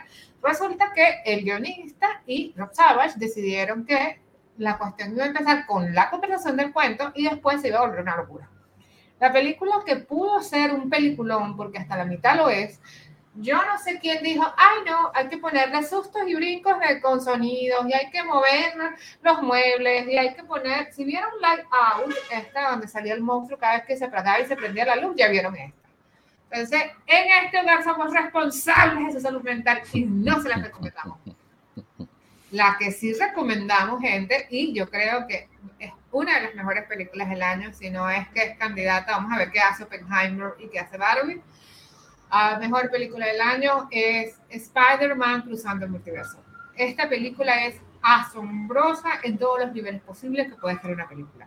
Esta película redobla en la apuesta, es enorme, es hermosísima. Si les gusta Miles Morales, que yo creo que no va a haber un ser en este mundo que no le caiga bien Miles, lo van a disfrutar porque ahora sí hay una exploración gigantesca del personaje. Bueno, Stacy también está, está Peter B. Parker, amado por todos. También está Howard Worth, que es el eh, Spider-Man Punk, está Jessica Drew, que es la Wonder Woman, digamos que la, la Wonder Woman clásica de los cómics, con la voz de Israel, que no puede haber nada mejor que algo animado con la voz de Israel. Este, ¿Qué más así? Conchale, no les quiero espolear porque la película de verdad merece la pena un disfrute así sea que se lo esperen cuando la pongan en Disney o cuando la pongan donde sea. Pero la cuestión es la siguiente, su película la merece que la disfruten. Es una película sobre el nivel de pertenencia, sobre la admiración por uno mismo, sobre las decisiones que se toman. Ah, por cierto, está un malo que siempre ha sido tradicional, dos, está. Em, Miguel Ojara, que como lo saben es el Spider-Man del 2095, 2099, y está, extrañamente, porque yo no me lo esperaba, Spot, que es el malo, que es Jonathan Hunt, que es el que, que trabajaba, ¿se acuerdan? La gente que lee cómics, ¿se acuerda que este señor trabajaba con Kimping y andaba haciendo cosas con Kimping? Bueno, aquí sigue haciendo cosas con Kimping y lo jodieron por con Kimping. Entonces, eh, gente, si aman a Spider-Man, si adoren a Spider-Man, si Spider-Man es un superhéroe favorito como esta señorita, anden a ver la película. Es preciosa, es gigante, es un regalo para los fanáticos, todo lo chévere, todo lo bueno. La gente que amamos Spider-Man y amamos este, un nuevo universo, este es un regalo. ¿Qué vamos a hablar la semana que viene? Vamos a hablar sobre, seguimos, con Transformers, la era de las bestias, porque esta franquicia no se acaba, pero ¿por qué? Dios mío, basta. Y la otra es The Idol, que ya en esta casa de Dios la vimos. Y debo decir que yo no sé qué vi, porque este, sinceramente es la historia de Britney Spears, pero más heavy metal. y sí, bueno, eh, hay un tema con The Weeknd, yo creo que, o sea, yo creo que le está imitando, mm, no sé quién está imitando, pero es a todas las, a Bobby Brown, me pareció que estaba imitando muchísimo a Bobby Brown cuando empezó a, a joder a Whitney Houston. Mm. Esta niña es básicamente Britney Spears en su momento de fama. Es, por cierto, este, la hija de Johnny Depp y la niña, lo que se roba no se hurta, la niña es, es clónica al padre, o sea, es exactamente igual al padre. Este, y que vamos a estar hablando la semana que viene también se va a estrenar de Flash para los medios y se va a levantar el embargo, por lo cual yo te voy a poder contar qué nos pareció de Flash. Yo tengo esperanzas en The Flash, aunque ya Warner como que no quiere que uno vaya al cine porque se lo ha contado uno en todos los clips y en todos los trailers posibles. Entonces, bueno, vamos a ver cuando se unan todos esos clips, a ver qué tal. Entonces, gente, si nos quieren leer, estamos en arroba eh, revista Errot en todas las redes y por mi lado estoy arroba aglaya piso de Bruti en todas las redes.